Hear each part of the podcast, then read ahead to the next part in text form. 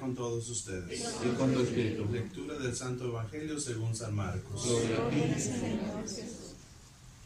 Hermanos, nuestra lectura está tomada del capítulo 10, versículos de 35 al 45.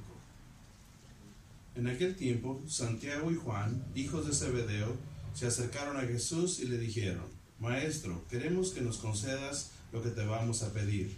Él les dijo, ¿qué quieren de mí? Respondieron, concédenos que nos sentemos uno a tu derecha y el otro a la izquierda cuando estemos en tu gloria.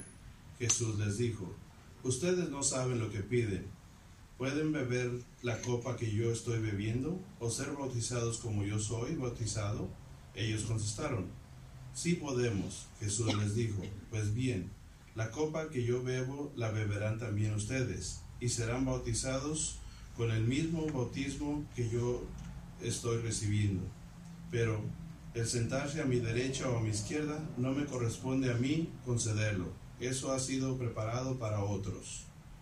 Cuando los otros diez oyeron esto, se enojaron con Santiago y Juan. Jesús los llamó y les dijo, como ustedes saben, los que se consideran jefes de las naciones actúan como dictadores, y los que ocupan cargos abusan de su autoridad. Pero no será así entre ustedes. Por el contrario, el que quiera ser el más importante entre ustedes debe hacerse el servidor de todos.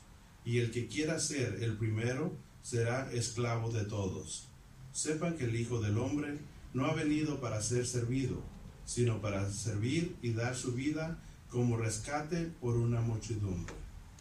Mis hermanos, esta es palabra del Señor. Gloria a ti, Señor Jesús. Pueden tomar asiento.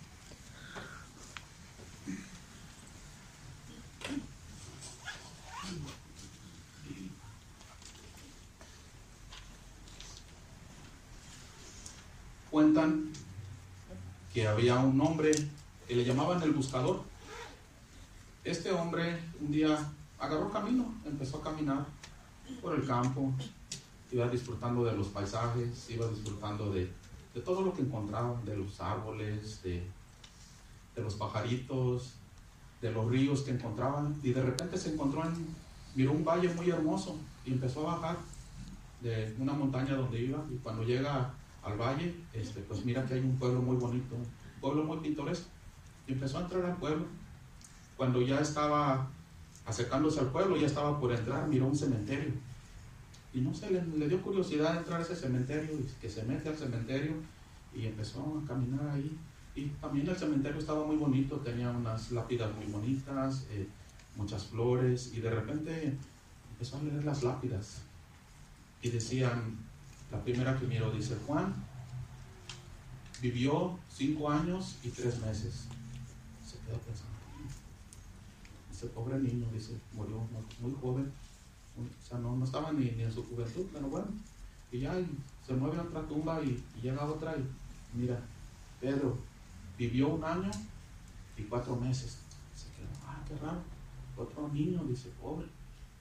Y sigue otra tumba y mira otra tumba y dice, Esteban, cinco años y siete meses. Dice, ay, dice, qué raro, dice, puros niños hay aquí en este cementerio. Y se quedó pensando, dice, ¿no tendrá una maldición este pueblo que pues, todos los niños este, mueren jóvenes? O sea, todas las personas mueren niños y que va y, que mira allá al sepulturero por allá y se acerca y le dice, oiga señor, dice, dice, tengo curiosidad, quiero hacerle una pregunta. Dice, oiga, en este pueblo tienen una maldición. Le dice, ¿por qué? Dice, porque, dice, pues estoy leyendo las lápidas y todos tienen que mueren de 5 años, de 4, de 3. Dice, dice, se me hace muy raro. Dice, pienso que a lo mejor hay una maldición sobre este pueblo. Dice, oh, no, dice, no se preocupe. Dice, no es eso. Dice, lo que pasa que nosotros cuando cumplimos los 15 años, dice, nos regalan una libretita, dice, que llevamos aquí colgada en el, en el cuello. Y en esa libretita, dice, anotamos los momentos felices, los momentos de felicidad. Dice, por ejemplo, cuando este, se enamora uno por primera vez, eh, anotamos cuánto tiempo duró ese, esa felicidad, ¿no? Pues si nos duró este, un año o dos años o nos duró cinco meses, anotamos ahí, no, pues esta, este momento de felicidad nos duró tanta cantidad de, tiempo, ¿verdad?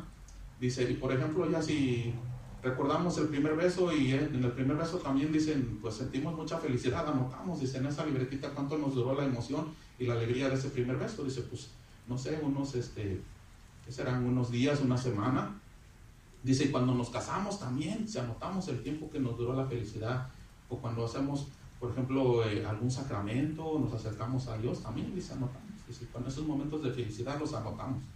Dice, y al final, dice, cuando la persona se muere, dice, sumamos todos esos días, dice, de felicidad, y eso es lo que le anotamos, dice, a la tumba. Dice, porque esos son los verdaderos momentos en que se viven. Dice, los demás, dice, no los tomamos en cuenta.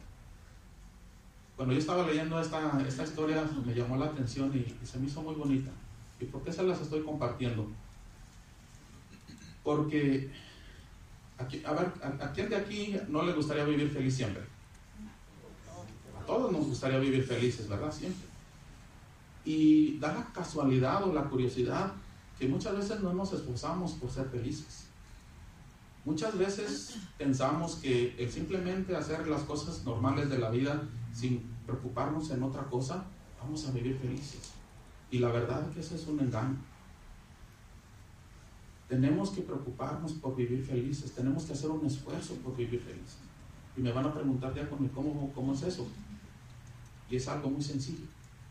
Por ejemplo, los que estamos aquí, que hemos entregado nuestra vida para servir al Señor de una manera o de otra, ¿no han vivido más felices sus vidas? ¿Verdad que sí? Eh, hemos aprendido a disfrutar las cosas de una manera diferente. El padre Carlos eh, pues empezó esta, este, fundó este, este, esta misión con la intención de unir a las familias, de que las familias viviéramos más felices. Y les estoy compartiendo esto porque en estos últimos días he, meditado en una situación que tenemos y que estamos experimentando en nuestra iglesia. Eh, es algo que nos ha hecho, al menos a mí me ha hecho pensar, y yo obviamente yo pienso que al Padre mucho más. Yo al principio empecé encargado del grupo de jóvenes, como muchos saben. Ahora, gracias a Dios, tenemos bastantes eh, jóvenes líderes que nos están ayudando. Y hemos experimentado algo muy curioso, que hacemos un retiro y vienen muchos jóvenes. Vienen al retiro como unos 40, 50 jóvenes y luego después del retiro empiezan a venir eh, no sé, como unos, este, baja un poquito la cantidad, pero vienen a lo mejor como unos 20, unos 25, unos 30. Conforme van pasando los días, ese grupo se va disminuyendo. Luego vienen 10, luego 15, al último vienen 2 y vienen 3. Estábamos teniendo una reunión con los jóvenes y nos estábamos preguntando, ¿qué está pasando? ¿Estamos haciendo algo mal? ¿No les estamos dando buen material? Y pienso que estamos haciendo el esfuerzo y estamos tratando de, de darles buen material y, y animarlos. Pero notamos algo y yo estaba pensando de que los, los, jóvenes líderes son muchos de los que ya tienen aquí mucho tiempo. De hecho, de hecho ellos crecieron aquí en esta, en esta comunidad y son los que se han mantenido aquí.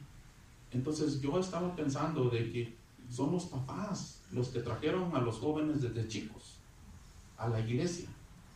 Y yo, por ejemplo, puedo ver aquí familias que son numerosas y que todos vienen, toda la familia, vienen los abuelitos, por ejemplo, el Señor Jesús, que yo lo admiro mucho a su familia, vienen sus hijos, vienen sus nietos, vienen sus bisnietos. Y es la familia la que trae a este, nos arrima a Dios. Por ejemplo, hemos visto jóvenes que vienen al grupo, pero a veces no los traen los papás, o los papás nomás vienen y los dejan y los papás se van y no se quedan. ¿Saben qué pasa con estos jóvenes? A veces vienen por los sacramentos y nomás vienen eh, un tiempo, después ya ni los volvemos a ver y da tristeza. Les cuento esto porque yo pienso que todos los jóvenes que están aquí, que se han comprometido, muchos de ellos sirven aquí, que nos ayudan en la iglesia. Yo pienso que sus vidas de ellos han tenido más sentido cuando ellos vienen y sirven. Y eso, eh, ustedes pueden preguntarles a ellos si Y yo estoy seguro de eso. Porque yo al servirle a Dios, créanme que yo me siento muy feliz. Entonces, he encontrado un significado en mi vida al servirle al Señor y muchos de los jóvenes que vienen aquí y ofrecen su servicio han encontrado también un significado en sus vidas al servirle al Señor y somos más, más contentos. Pero yo les quiero invitar a dos cosas. A los que son jóvenes y de repente sus papás no vienen, los invito a que vengan. Vengan a la misa, vengan a los crecimientos. Los viernes tenemos un grupo de jóvenes, tenemos bastantes líderes nos estamos esforzando por, por ayudarlos, por darles a conocer a Dios. Pero si ustedes no vienen, entonces ¿a quién les vamos, a quién les vamos a enseñar? Pero también pensamos una cosa, los papás que tienen jóvenes, ¿les gustaría a ustedes visitar a sus hijos a lo mejor en un centro de rehabilitación por, por drogadicción o alcoholismo. ¿A, a, a quién le gustaría eso? A nadie, ¿verdad? ¿O les gustaría verlos eh, en un hospital enfermos por algún, alguna cosa? ¿Verdad que no? O, o, llevarlos a un psiquiatra, estarlos llevando periódicamente, semana tras semana, porque tienen citas con los psicólogos. ¿A quién le gustaría hacer eso? ¿Saben qué? Si nosotros no arrimamos a nuestra juventud y a, nuestros niños a Dios, eventualmente lo vamos a hacer. Y no sé si ustedes han pensado eso, pero piensen en eso. Y es verdad. Obviamente hay, no, no, como les dijera, no son todos los casos así, pero la gran mayoría así sucede. Desafortunadamente, eso, por eso comenzó el padre esta, este, esta, esta fundación, este, este, este, esta misión, porque él iba y visitaba las cárceles a los jóvenes y la mayoría de los que estaban en las cárceles eran jóvenes católicos, de familias católicas, de familias hispanas. Entonces, yo les dejo esa invitación, hermanos. Eh, hagamos un esfuerzo, en vez de... Hay que planear para el futuro en nuestra felicidad. Arrimemos a nuestra juventud, a Dios, y arrimémonos nosotros a Dios. Los hermanos que nos están viendo por medio de las redes sociales, yo los invito, no importa en la parroquia, en la iglesia donde vayan, comprométanse con sus familias, con sus hijos. Aquí tenemos eh, familias que tienen hijos pequeños, eh, ahorita no está aquí nuestro hermano Jesús, pero tiene eh, tiene tres niñitos de, entre 8 y 4 años y ellos vienen todos los días a la misa se han comprometido. Y eso es lo que tenemos que hacer eh, nuestros padres jóvenes, empezar a arrimar a sus hijos a Dios desde pequeños, para que tengan una fe fuerte y cuando ya sean adolescentes puedan seguir creciendo. Yo aquí veo a muchos de ustedes y los admiro. A mí me hubiera gustado haber aprendido esto desde más joven y haber arrimado a mi familia pero a veces, desafortunadamente, Dios nos permite que pasemos por cosas para que aprendamos. Entonces, yo hoy esa es mi invitación. Si queremos vivir más tiempo en felicidad, tratemos de hacer lo que Dios quiere, no lo que nosotros queremos. Y Dios quiere que nosotros arreglemos a nuestras familias y a nuestra juventud a Dios.